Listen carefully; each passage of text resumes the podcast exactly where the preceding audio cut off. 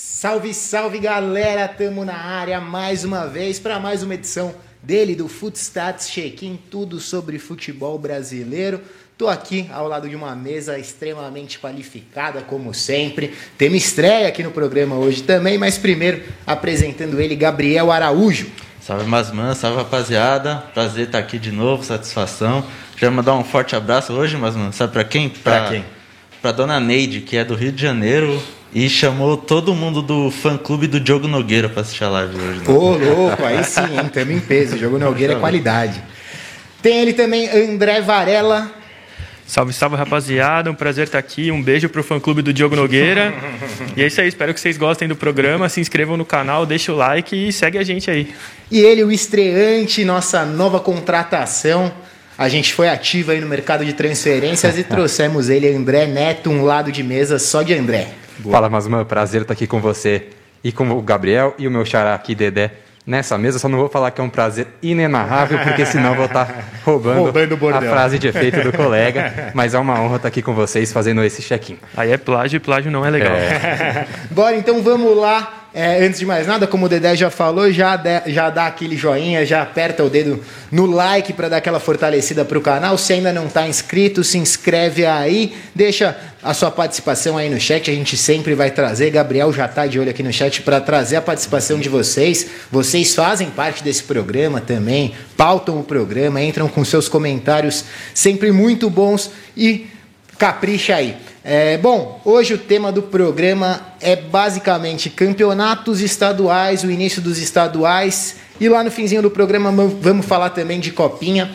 Temos ao vivo também no Twitter, mas no Twitter a gente vai ficar só uns 10 minutinhos. Já pode pular para o YouTube, que lá o programa é completo. Mas bom, bora lá falar de estadual. O Campeonato Paulista começou ontem, no domingo, com estreia do Palmeiras vencendo o Novo Horizontino. Campeonato Carioca já estreia amanhã. Começa aquela fase das estreias dos times brasileiros aí nos campeonatos estaduais. E hoje a gente vai trazer um assunto que sempre é muito polêmico, já vem sendo debatido há anos e anos, que é a questão de terminar ou não os estaduais, de reformular eles de alguma forma que fique mais atrativo, porque acho que ninguém aguenta mais, né? Ver tanto espaço de campeonato estadual, campeonato estadual ocupando longos meses do calendário do futebol brasileiro. Muitas vezes não quer dizer um time vai bem no estadual, às vezes não quer dizer que ele vai ter uma temporada boa. A gente vai entrar em casos específicos disso mais para frente. Mas vamos começar a falar disso então, soltando um número para vocês que chamou bastante a nossa atenção. A gente levantou aqui que na temporada 2021 21% da temporada dos clubes da Série A foram ocupados com campeonato estadual. Pegando uma média aí de todos os times, teve, por exemplo, a Chapecoense, que 31% dos jogos foi só de campeonato catarinense. Isso é absurdo. A gente nem chegou a colocar aqui os regionais, Copa do Nordeste, tem agora a Copa Verde também, aqui só campeonato estadual. De 1.328 partidas que os times disputaram, 279 eram partidas de estadual. O que, que você acha disso, Dedé? Eu acho um pouco complicado, né? Tem, tem muitos argumentos é, favoráveis de acabar com o estadual, muitos argumentos interessantes de continuar estadual. É, mas eu acho que assim de, ele deveria ser um pouco reformulado, porque eu acho que você comprometer 30% do calendário de um time só com o campeonato estadual, com jogos é, que não tem tanta relevância, entre aspas, né? É, eu acho muito complicado, porque o time chega já desgastado no Campeonato Brasileiro, que é o principal objetivo. É, não, provavelmente a Chape não foi rebaixada por conta do estadual, né, não chegou cansada no Brasileiro, mas você já chega uma, com um certo desgaste, ainda mais o Campeonato Brasileiro é um campeonato longo, é, tem que fazer muitas viagens, então eu acho que isso acaba prejudicando, sim, o rendimento do time, não a ponto de rebaixar, é, igual foi o caso da Chape, mas eu acho muito complicado. Eu manteria o estadual porque eu acho muito importante, porque ele serve de vitrine para diversos jogadores. Tem times menores que jogam só o estadual, é o único calendário que eles têm no ano. Então eu acho que você acabar com o estadual, você vai acabar matando alguns times menores. Mas eu acho que tinha que reformular sim, porque é um, são campeonatos muito longos e que demandam muito, muito investimento até né, dos times e, e consomem o tempo e a energia dos jogadores. Isso não pesa muito nos times grandes, né? Porque a gente sabe, todo mundo sabe que é a vitrine dos times pequenos no o Paulistão, o Carioca. É a chance deles aparecerem, enfrentar um grande do Brasil. Só que para os grandes do Brasil também não é lá tão vantajoso, Porque além de ter esse fato de cansarem, ter muitas viagens, o excesso de jogo, também tem o perigo de, se não ir bem, gerar uma crise no time. É, eu queria concordar bastante com o que o Dedé falou, porque eu acho que é muito importante a gente pensar no estadual pela ótica dos times pequenos. Para os times grandes, o estadual perdeu bastante valor nos últimos anos em termos de importância da conquista, de você conquistar um estadual. Hoje em dia é muito mais importante você conquistar uma Copa do Brasil, um Campeonato Brasileiro ou um torneio internacional. Mas, para os times pequenos, é o preenchimento de calendário. Se, se, alguns dos times, se você tirar o estadual, eles não têm mais calendário o resto do ano.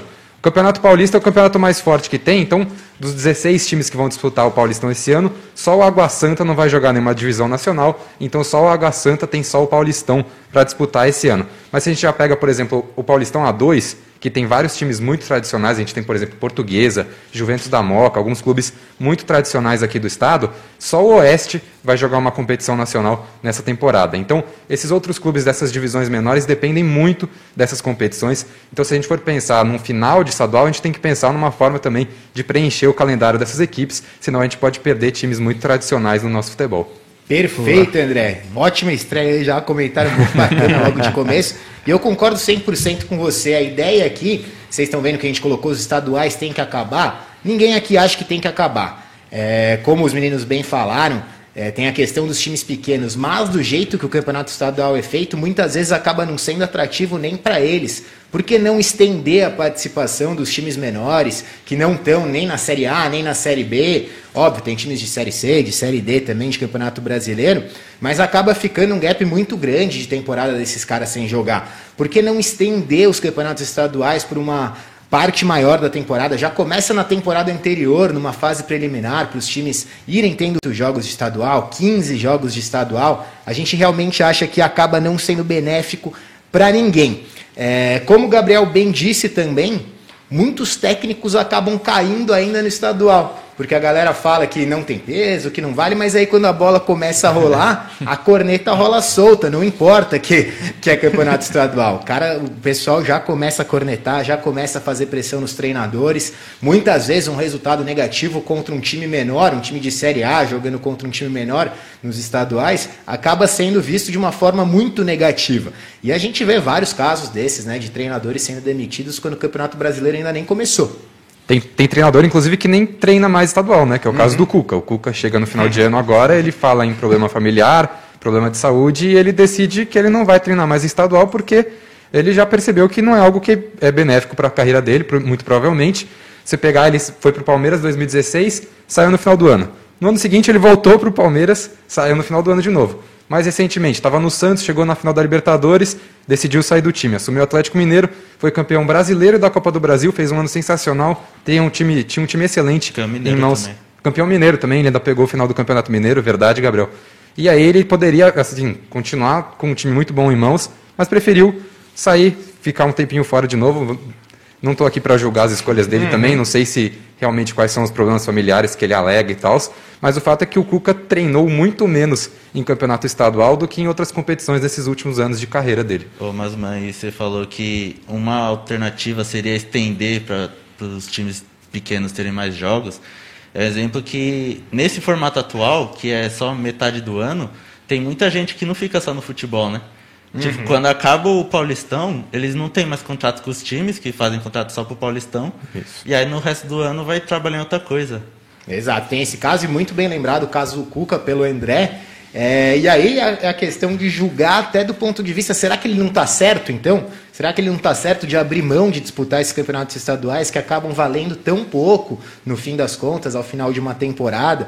Cabe o risco de você começar a temporada já no estadual, sofrendo toda essa pressão, para de repente é, correr o risco de ser demitido se você não conseguir bons resultados, perder o ótimo trabalho que ele fez na temporada passada.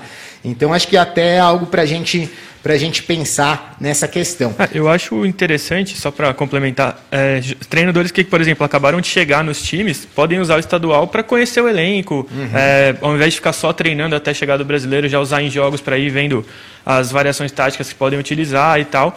Ou também fazer igual a dupla Grenal que já anunciou, vai usar o sub-20. Então você uhum, consegue uhum. É, lapidar talentos da base. Muitos jogadores da Copinha foram chamados para integrar o elenco profissional para já chegar jogando estadual. Então você consegue já dar uma rodagem maior para esses meninos e eles subirem mais prontos. Então tem esse outro lado positivo também.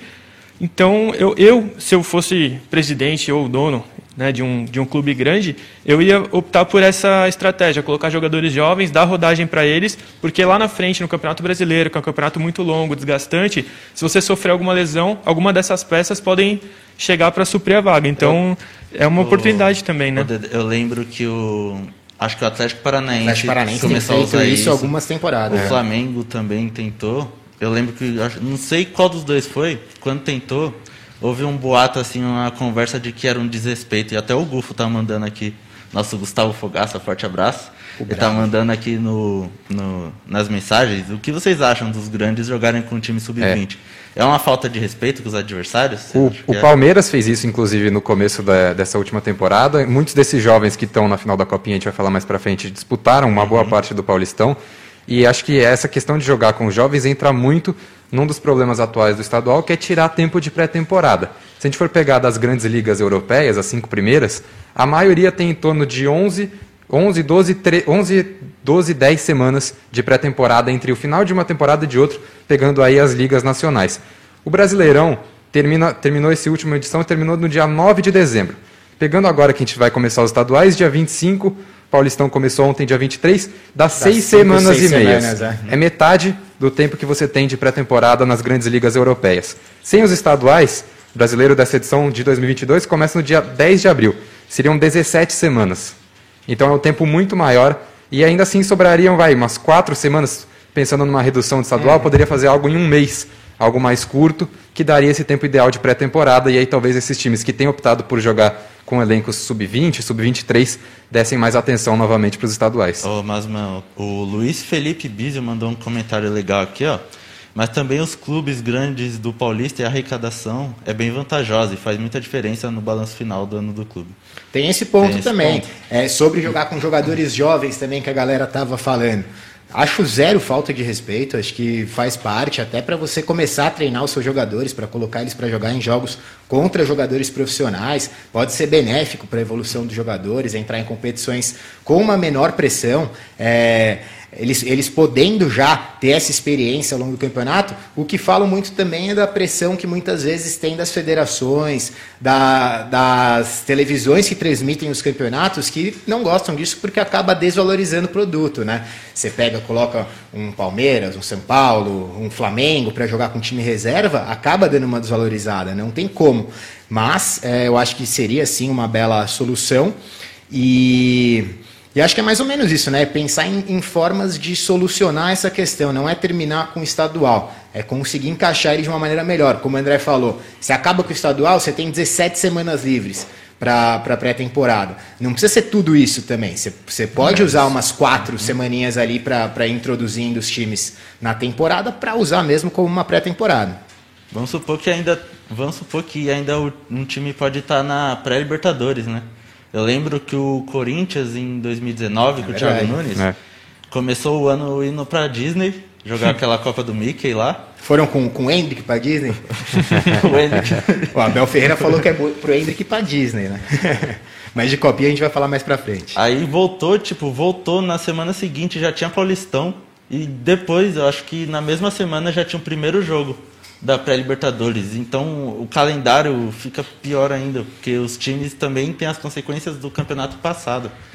É, acaba encavalando é. tudo. É. é. fora que, por exemplo, vou usar o exemplo do, do Bahia, que foi um time que eu acompanhei ano passado.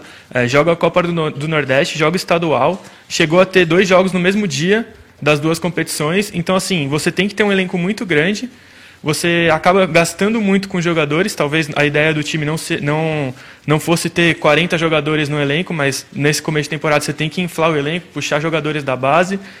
E, e, é desgastante demais. Você tanto que você vê que os times jogam muitos jogos aqui no Brasil. O calendário, além de tudo, é uma bagunça, né? Uhum. Então você tem o estadual que compromete muito do ano do time. Você tem o brasileiro que é um campeonato longo. Ainda você tem a Copa do Nordeste, a Copa Verde.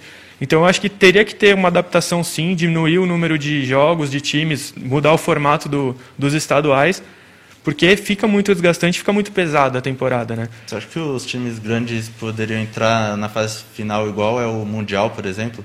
Eu acho interessante, porque aí é, eu acho que ia agradar todo mundo, né? Se é... aumenta a disputa entre os times Exato. menores antes também, para eles buscarem uma vaga nessa fase final coloca jogos no calendário para eles e dá uma aliviada também para os times maiores de Série A, de Série B, para entrarem realmente só no final da competição. Acho que é bem por aí que, que as coisas deveriam ser é, feitas. Eu concordo, porque os jogadores que a gente citou assim que, é, que usam um campeonato estadual como vitrine, geralmente são dos times menores. Então você manteria a disputa para esse tipo de jogador, para esses times, que gostam de, de jogar o, o estadual para tentar se destacar e pegar uma vaga em um time maior ou um time de Série B também. Mas você mantém a competitividade dos times, põe os grandes para jogar a fase final, mantém o interesse deles, porque você entra numa fase final, já pega uns times mais mais definidos, mais estabelecidos, já com jogadores mais com mais casca, então acho que você aumenta o interesse e aumenta a competitividade do campeonato. acho que seria benéfico para todo mundo. É, e estão fazendo isso já, inclusive. O Cearense desse ano de 2022 vai começar com o Fortaleza e o Ceará direto nas quartas de final. Então, os uhum. clubes menores do interior do Ceará vão jogar primeiro, e aí o Ceará e Fortaleza entram só nas quartas de final, que tem sido dois clubes, inclusive, que têm dado pouca atenção para o estadual, jogando com o time principal mais as fases finais, né? E tem tido resultados e super tido positivos resultados, ao longo é, da temporada. E né? isso também entra muito na conta da Copa do Nordeste, que acaba uhum. sendo o foco principal desses dois clubes, e o estadual acaba ficando meio de lado. E aí, isso tudo que a gente está falando acaba resultando nessa quantidade exorbitante de jogos que os times brasileiros têm disputado, né? A gente pegou como exemplo o Palmeiras aqui nas últimas temporadas, que foi longe na maior parte das competições que disputou.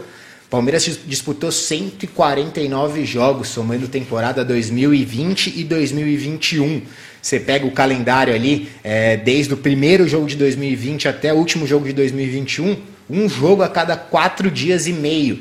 É surreal isso, não, não tem quem aguente. Por isso liderou o ranking lá. É, tem essa também. A gente comentou bastante disso no Pelada de sexta-feira. Se você ainda não viu, corre lá para ver depois, acabando esse vídeo, que a gente debateu bastante isso sobre o ranking do Palmeiras como melhor time do mundo. Foi muito em função de ter um número de jogos tão elevados.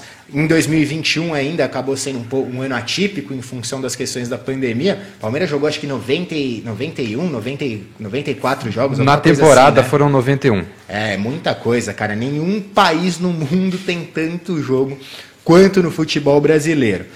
Mas bom, demos uma esboçada aqui já alguns temas, a gente vai deixar até na descrição aqui uma proposta muito legal de novo calendário do futebol brasileiro, que foi feita pelo Conexão Fute, Gustavo Carrete, já trabalhei com ele. Uma proposta muito bacana, a gente aqui só deu uma esboçada, ele coloca tudo no papel mesmo, uma ideia de como seria muito bacana você reorganizar o calendário para deixar mais atrativo para todos os times. Não é algo que privilegie só os times grandes, os times de Série A, de Série B, não.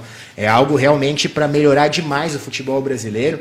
Diversas pessoas já, já lançaram possíveis calendários, mas parece que não dão a devida atenção para isso. Né? Aí entra muita politicagem também, entram muitas questões que acabam complicando uma, um novo calendário do futebol brasileiro.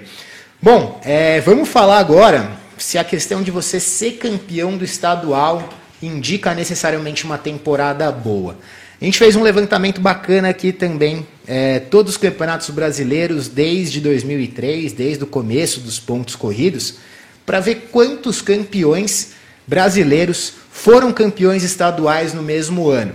Resultado: 8 dos 19 campeões brasileiros tinham sido campeões estaduais. A gente tem o Atlético Mineiro de 2021, Flamengo de 2020, Flamengo de 2019 também, aí três anos seguidos que o campeão estadual é também campeão brasileiro. Depois tem o Corinthians de 2017, o Cruzeiro de 2014, o Fluminense de 2012. E aí, antes de 2012, pouquíssimos. Só o Flamengo em 2009 e o Cruzeiro em 2003, lá na primeira edição dos pontos corridos. Ou seja, só 42% dos times campeões brasileiros tinham levantado o caneco no estadual. Já dá para a gente ver que muitas vezes não quer dizer muita coisa, né? É, eu acho que assim, é, esse fato de ganhar o estadual não significa nada, porque às vezes o time é, consegue achar um, uma, um, método de jogo importante no começo da temporada, mas aí mais para frente os outros times também acham esse, esse modelo de jogo, se encaixam melhor, e aí se você não, não, reformular o estilo de jogo, você não alcança o mesmo patamar dos times e acaba caindo dentro do Brasileirão, né? Então não significa muita coisa. Claro, você começar uma temporada com o título é importante, é muito legal, você diminui muito a pressão da. Claro, você começar uma temporada com o título é importante, é muito legal, você diminui muito a pressão da torcida para o começo da temporada, mas como foi o São Paulo ano passado, a gente percebeu, que a gente ia falar mais São Paulo mais para frente. Uhum. Foi campeão estadual, não fez uma campanha boa no brasileiro, a torcida segurou a pressão por algum tempo no começo, mas depois já começou a cobrar resultado, cobrar uma melhor posição no campeonato. Então, assim, Crespo demitido, né? Que tinha exatamente. Sido, a gente vai entrar mais a fundo do São Paulo em breve. Então, assim, você ser campeão é importante, porque qualquer título eu acho que é importante. Você, além de fatores financeiros, né?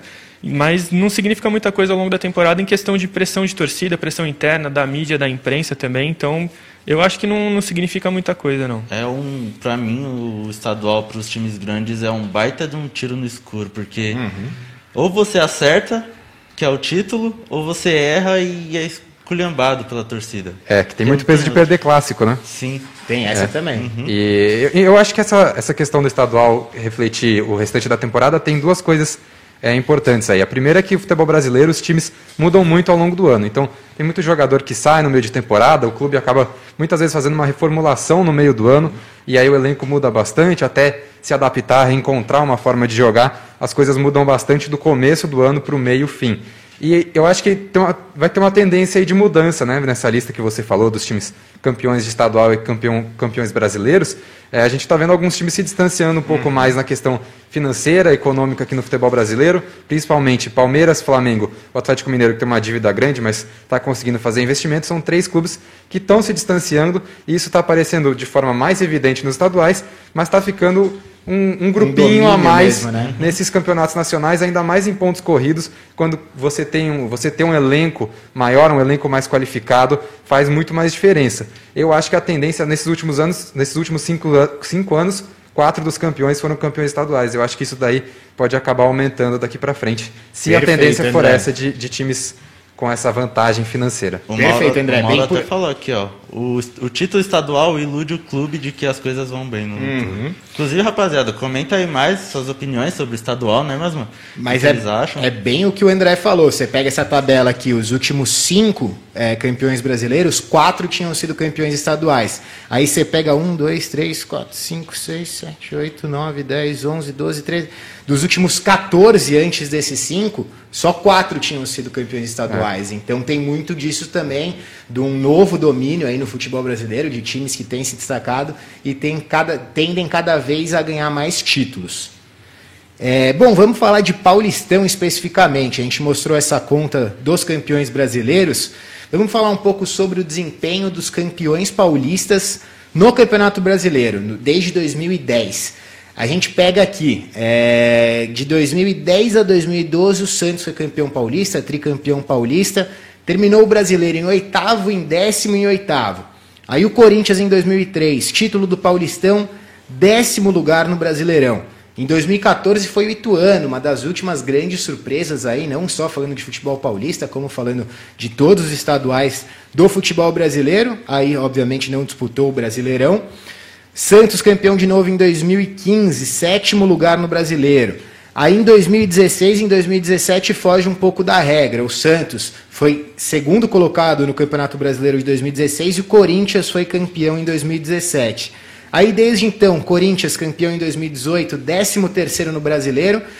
Em 2019, Corinthians também campeão paulista, oitavo lugar no Campeonato Brasileiro.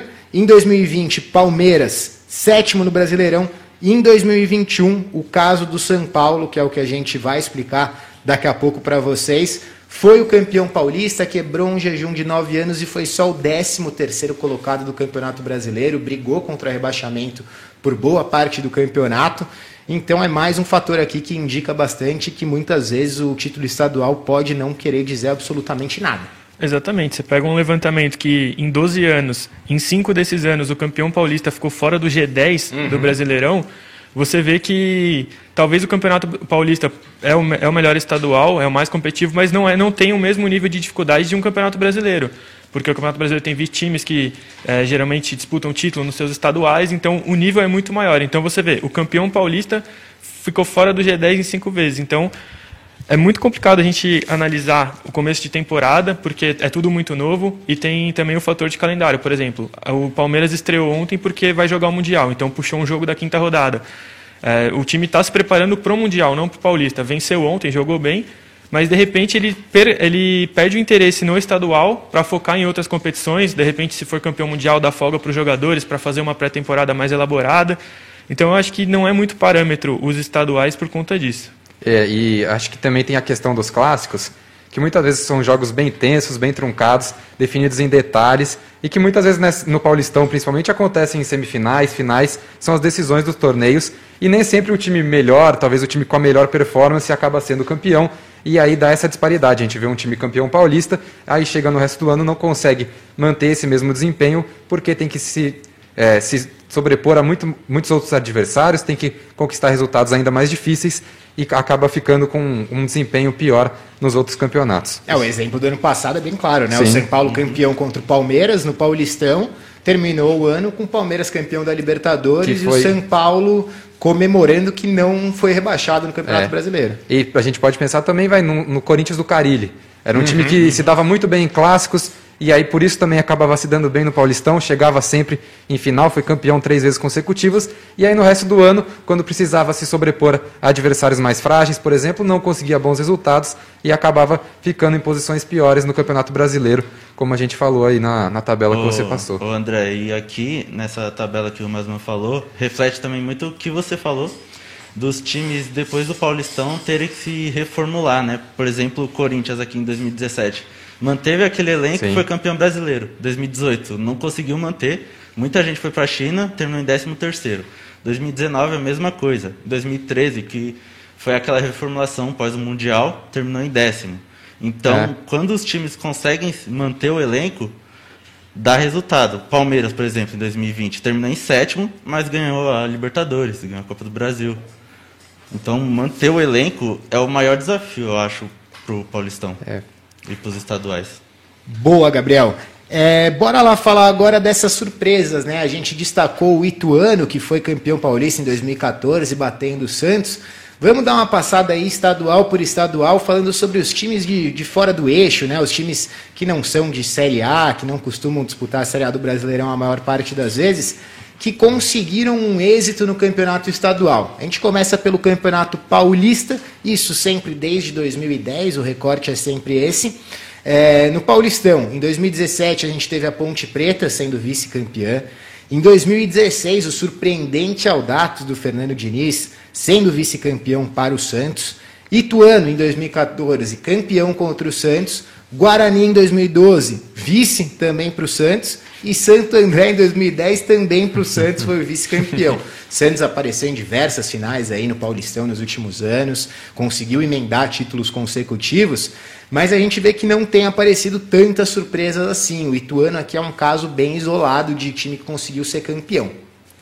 É, normalmente a gente sempre tem uma tendência no Paulistão de pelo menos um dos grandes não chegar na semifinal, né? De uhum. ter três grandes, às vezes até dois. É, é, até raro os quatro grandes chegarem numa semifinal. Sempre tem alguém ali que consegue surpreender nas quartas de final, nesse modelo aí mais recente dos grupos que se enfrentam só contra os outros grupos e depois joga as quartas contra o time que ficou em, o primeiro contra o segundo do mesmo grupo se enfrentam. É, mas é, tem, a gente tá, tem, vendo, tem visto cada vez menos essas equipes de fora chegando em finais. É, acho que o, o time mais surpreendente foi esse Ituano, que não era um time que tinha muitos destaques. A gente foi até buscar os jogadores né, daquele time do Ituano é, praticamente ninguém vingou. Uhum. Se a gente compara, por exemplo, com o Audax de 2016, é, desde o técnico, o Fernando Diniz rodou por um monte de clube grande no Brasil. A gente teve o Sidão, goleiro também rodou por vários clubes por aqui. Tietê rodou, foi, foi para a Europa, Palmeiras, São Paulo, agora no Atlético Mineiro.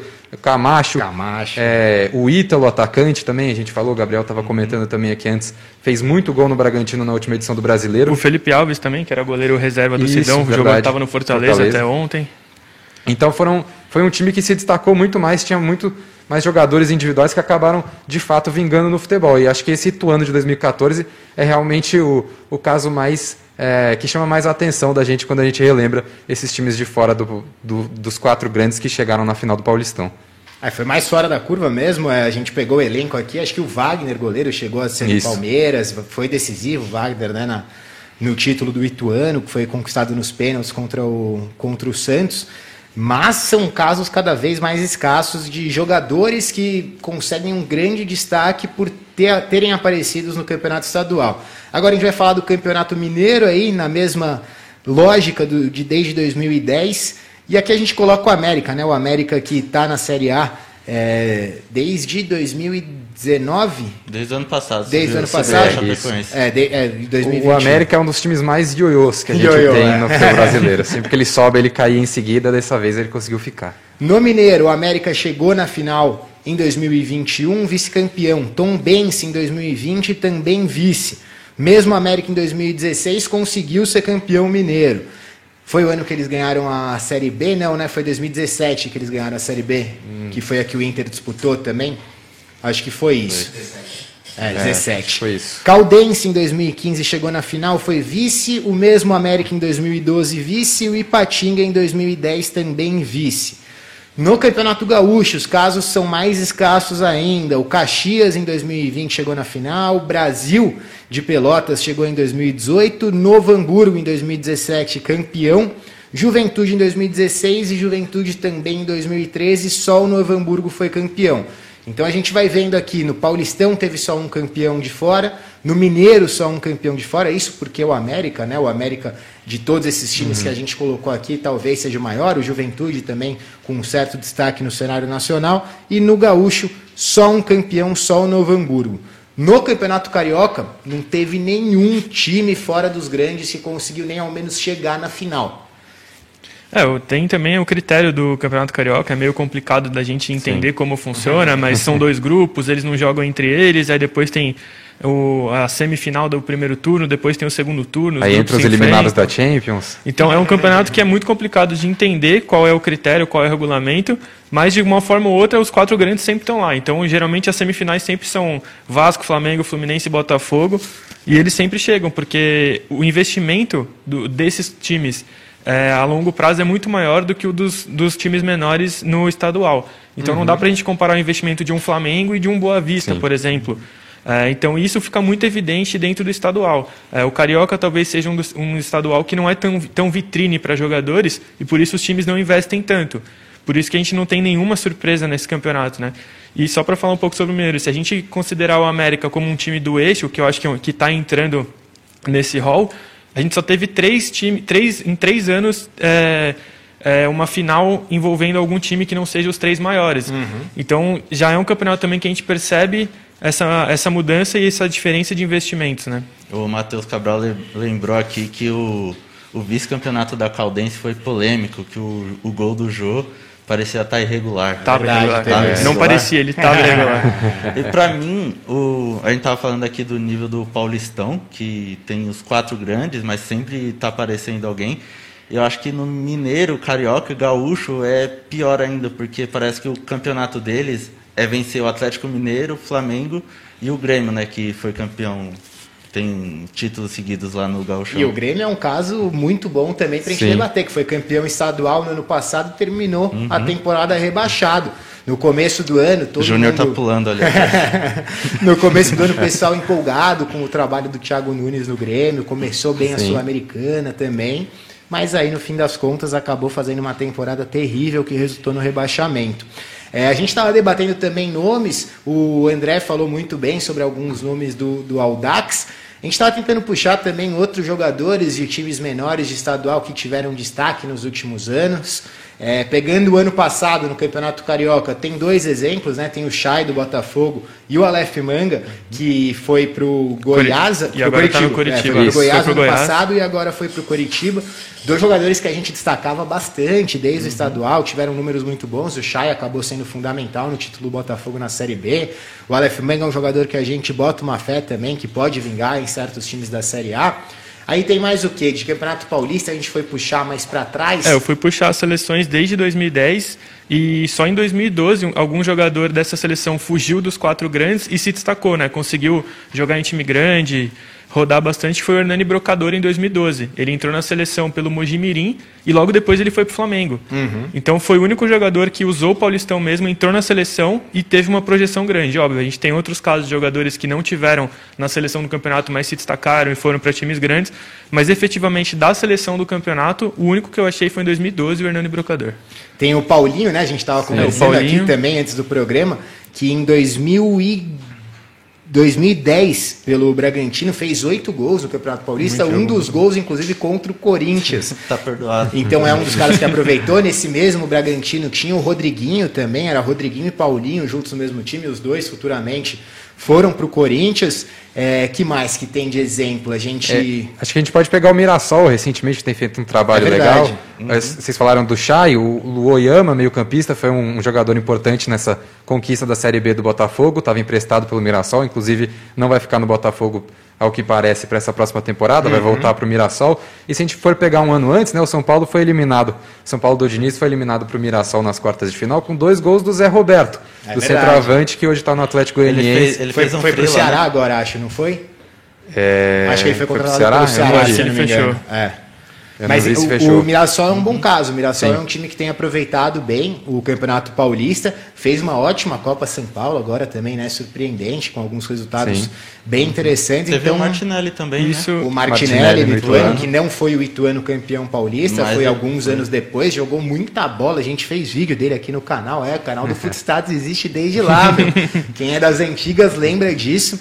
É, a gente fez vídeo falando do Martinelli, de outros destaques do Campeonato Paulista e hoje está quebrando a banca no Arsenal. Então, claro, aparecem jogadores, é, diversos jogadores que surgem para o cenário nacional e às vezes até internacional jogando estadual, mas não tem sido tantos casos assim. Acho que no passado, lá mais atrás, era mais comum. Os times grandes acabavam dependendo bastante desses jogadores do, do interior, jogadores de times menores Atualmente, muitas vezes os times optam por trazer jogadores de fora. O futebol brasileiro tem conseguido atrair esse tipo de jogador cada vez mais, repatriar jogadores que passaram pelo futebol brasileiro, foram para o futebol europeu e acabam voltando para cá já mais velhos, muitas vezes rendendo muito bem também, outras vezes não dando tanto resultado. E só um parênteses aqui, o Mirassol mostra o quanto um investimento em estrutura pode refletir em resultado, né? uhum, né? O sim. CT do Mirassol, que foi é, construído recentemente, é um absurdo, é maravilhoso.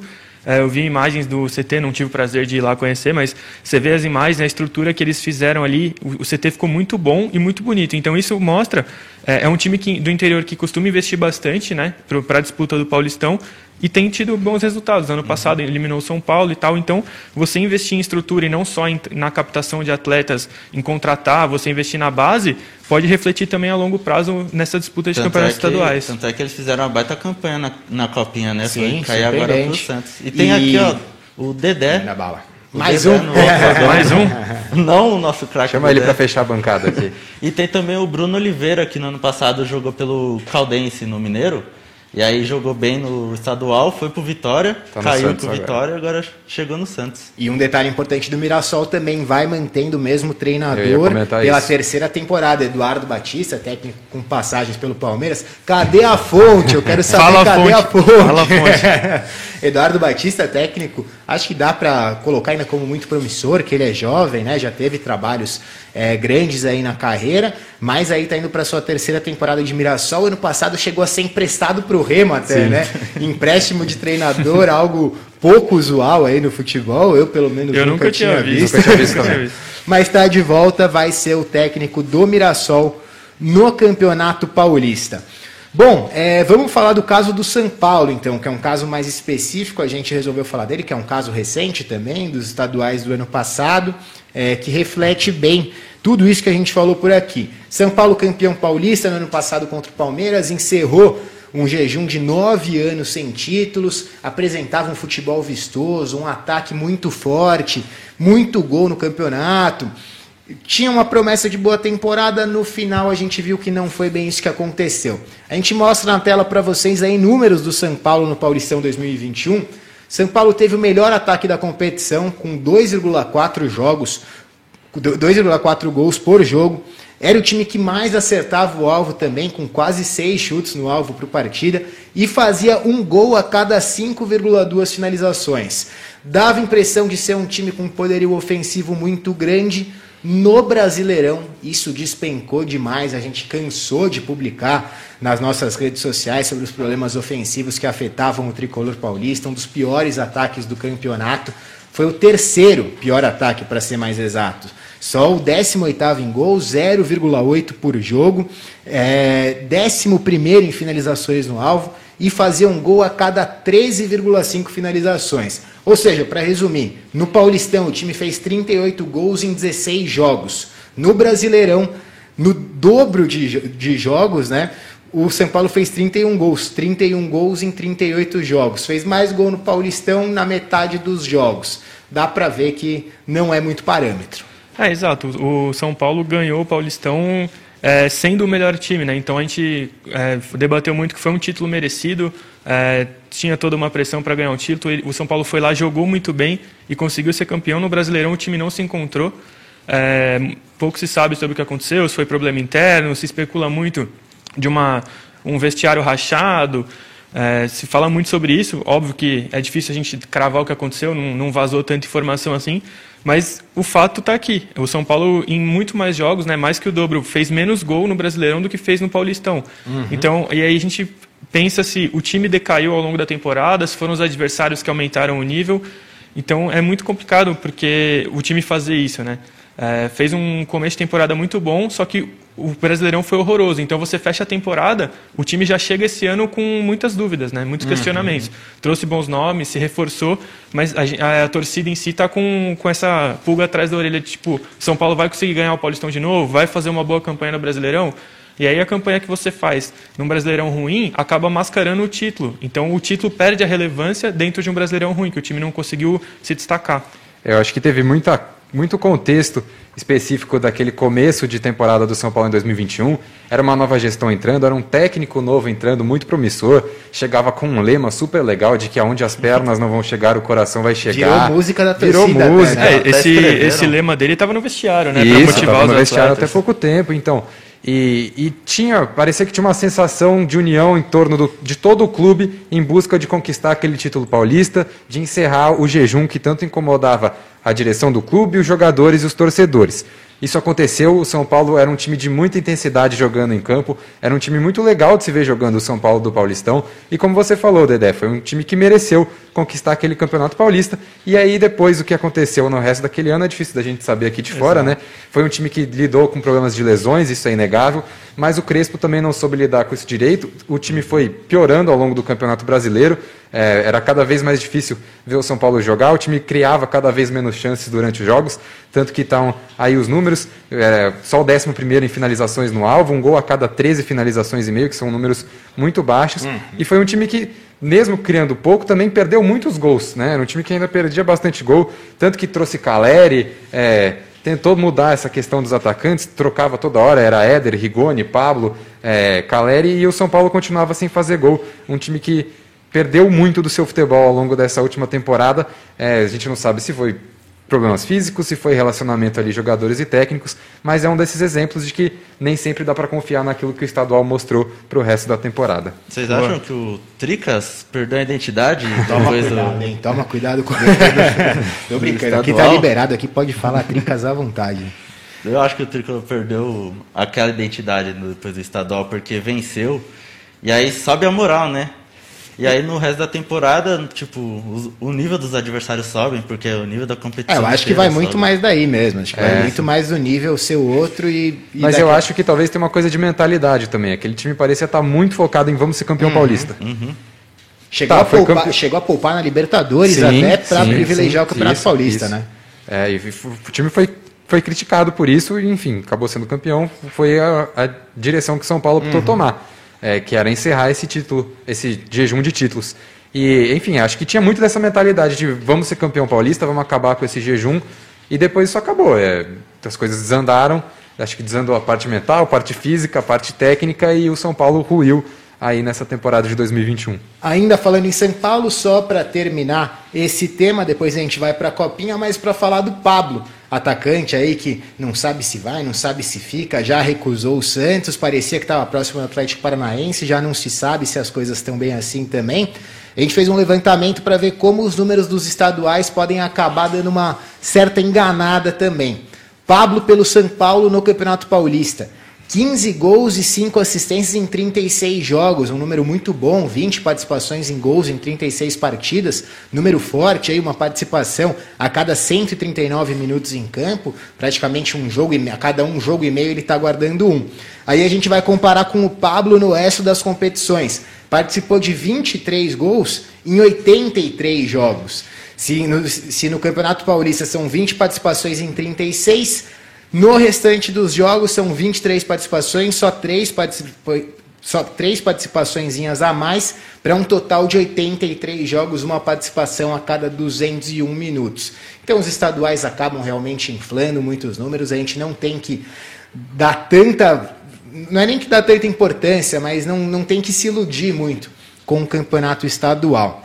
É, alguém quer fazer mais algum comentário aí sobre esse tema? Ah, eu queria falar rapidinho que eu acho que o Pablo foi uma contratação do São Paulo. Ele veio num momento do Atlético Paranaense que ele nunca tinha tido na carreira. Ele uhum. teve uma temporada espetacular. E aí ele veio para o São Paulo na esperança de que ele fosse repetir aquela temporada espetacular em todos os anos da carreira dele. E isso não aconteceu. Ele voltou à média dele. E o São Paulo pagou um dinheiro a mais, esperava. A expectativa criada na contratação do Pablo foi muito grande. Eu não acho que o Pablo tenha sido um jogador ruim no São Paulo. Acho que ele entregou menos do que a expectativa que o São Paulo tinha quando contratou ele e que o torcedor do São Paulo tinha quando ele foi contratado. É, eu acho que esse caso é, reflete um pouco do que o Pablo ele foi refém, entre aspas, do próprio sucesso. Né? Ele fez uma temporada acima da média no Atlético Paranaense, chegou com muita expectativa, não atingiu a expectativa, mas está longe de ser um jogador ruim. Né? Ele uhum, fez muito sim. gol, participou bastante de gols pelo São Paulo, não é o ideal pelo que se esperava dele, mas está longe de ser um jogador ruim.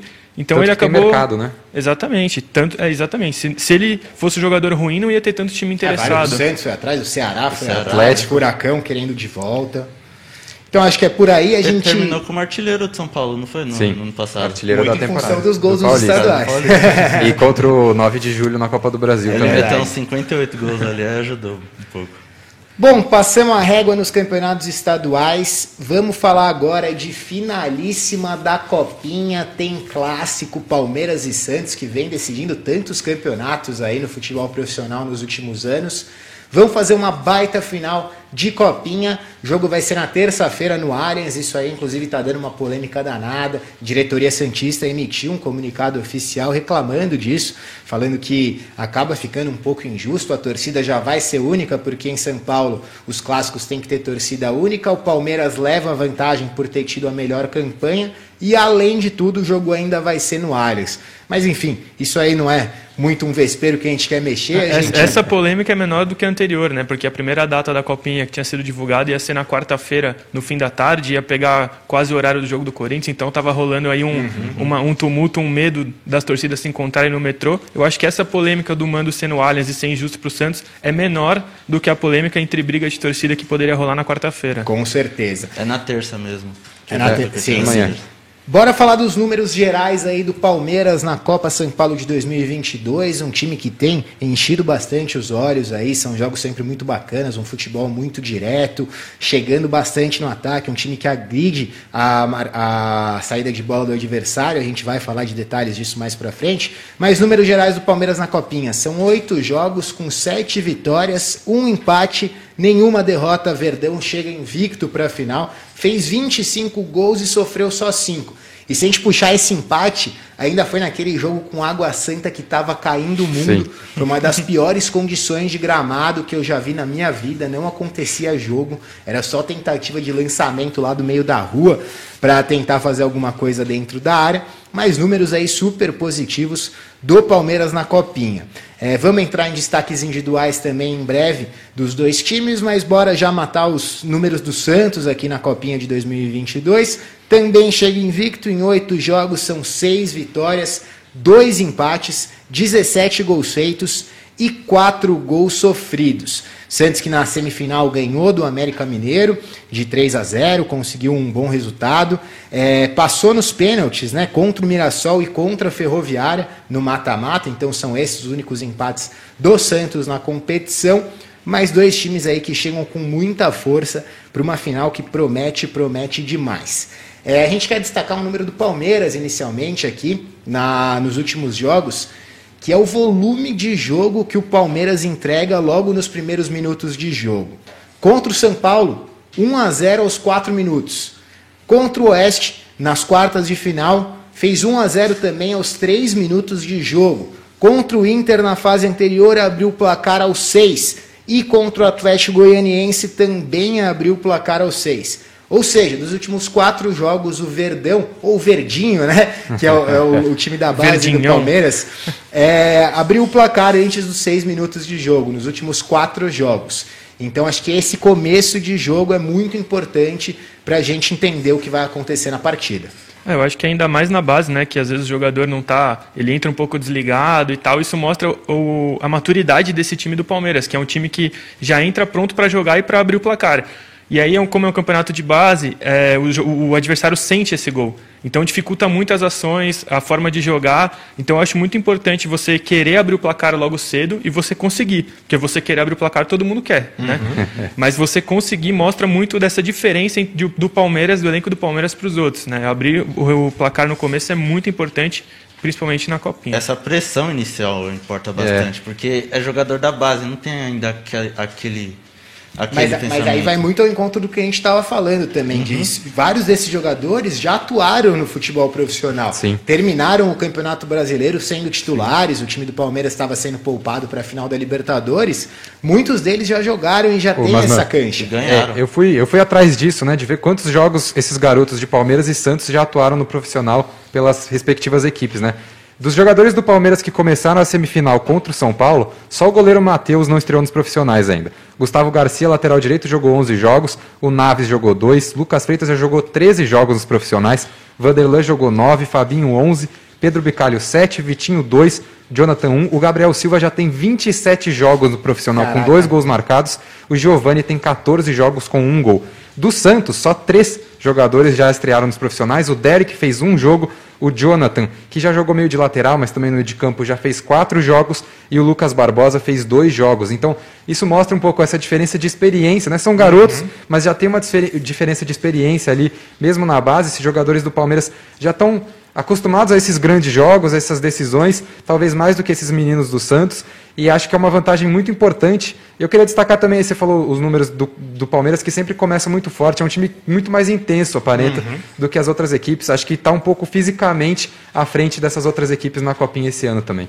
E isso acaba aparecendo bastante também nos tipos de gol que o Palmeiras tem feito na Copinha. A gente tem feito uma a gente tem visto uma marcação muito forte, foi assim Sim. no gol contra o São Paulo, pressionaram a saída de bola do volante do capitão de São Paulo, o Pablo, outro Pablo, né? É. Não é o Pablo do profissional, é o Pablo volante.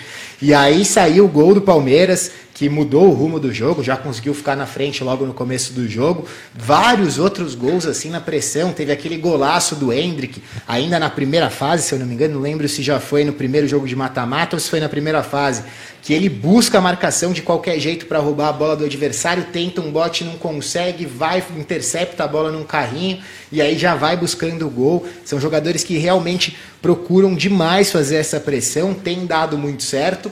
Quando não funciona a pressão, o time consegue se recompor de uma maneira bacana para aproveitar os contra-ataques. Um contra-ataque muito mortal também, que muitas Sim. vezes em três, quatro passes os jogadores do Palmeiras já estão na cara do gol.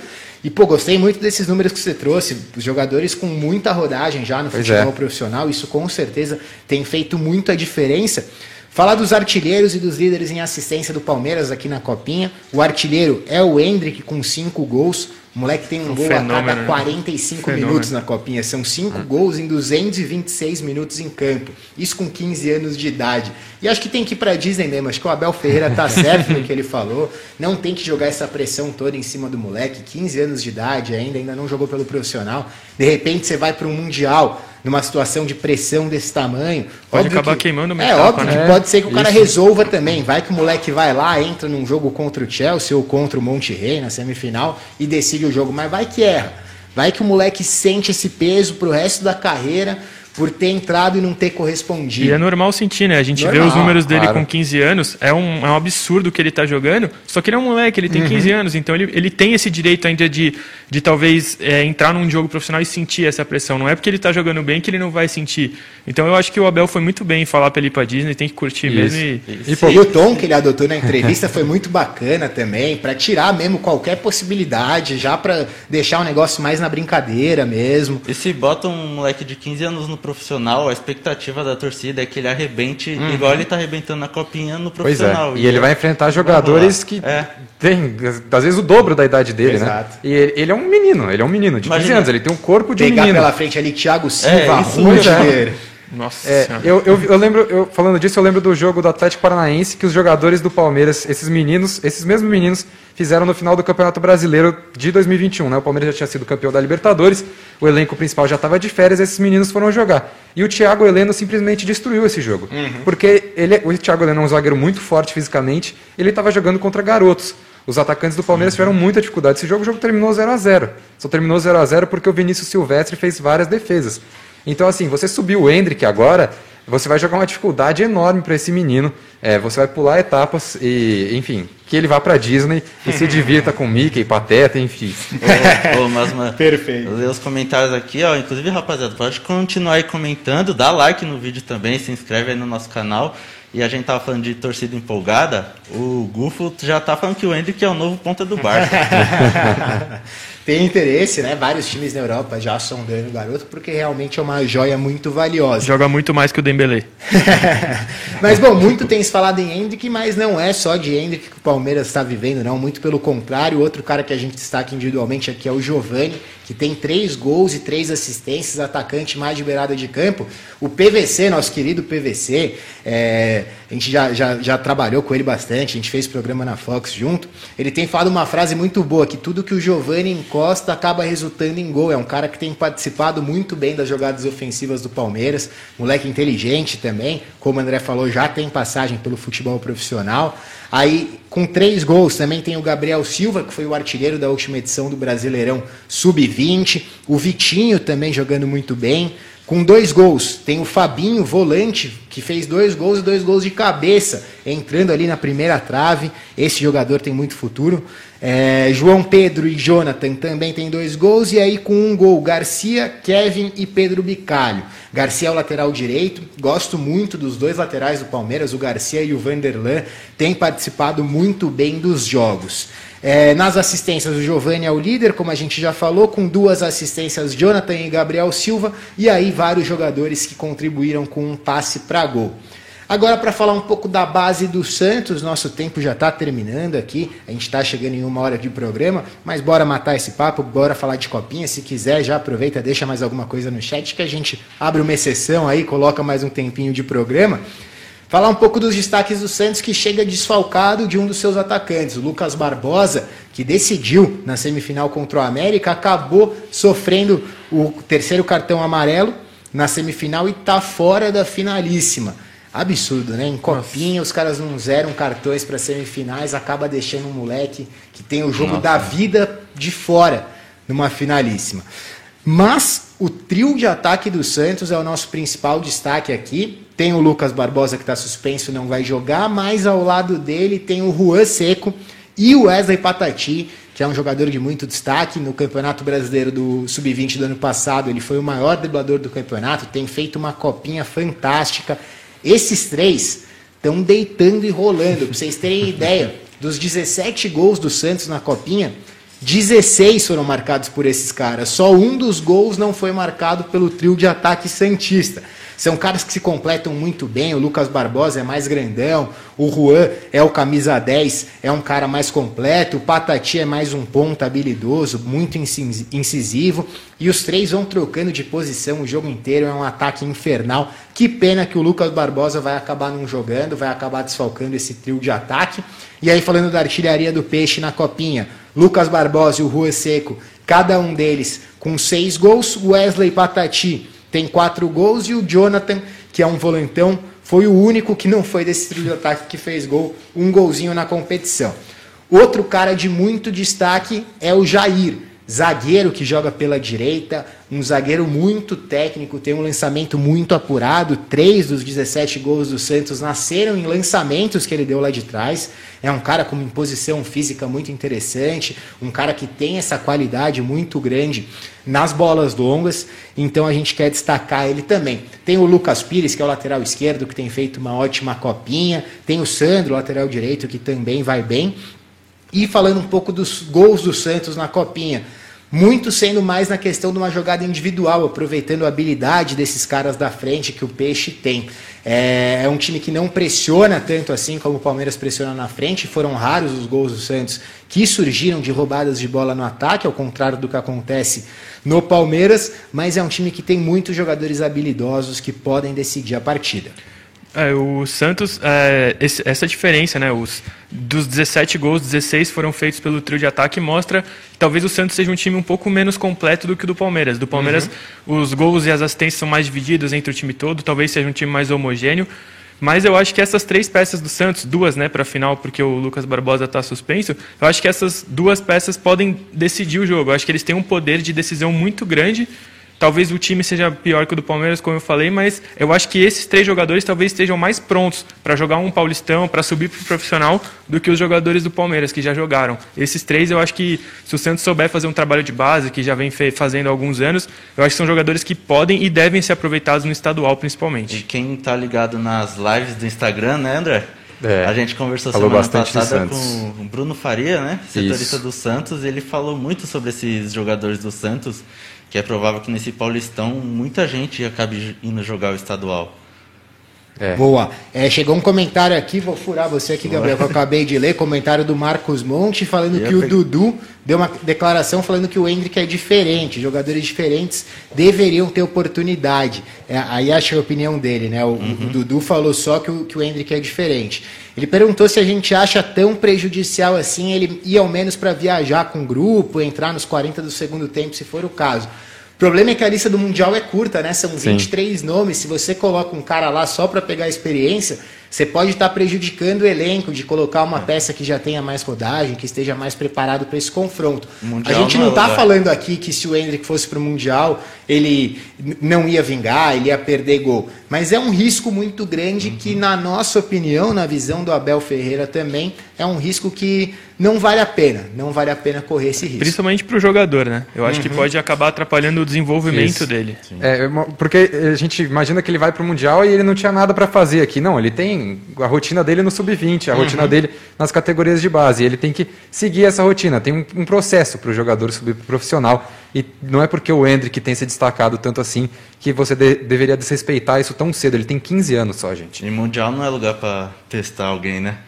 Tem, tem, um caso, né, que muita gente comentou, o caso do Alexandre Pato, né? O Alexandre Pato foi para o Mundial meio que nessas, entrou em alguns jogos no Brasileiro, acho que chegou a, a, decidir contra o Palmeiras até, no, no antigo Parque Antártica, se eu não me engano, o Alexandre Pato teve uma atuação de muito destaque e acabou indo para o Mundial Internacional. É, então, também a gente pode estar falando um monte de bobagem aqui. Talvez pô... se a gente estivesse fazendo esse programa na, na época do Internacional, a gente ia falar que talvez era bom esperar não levar o pato.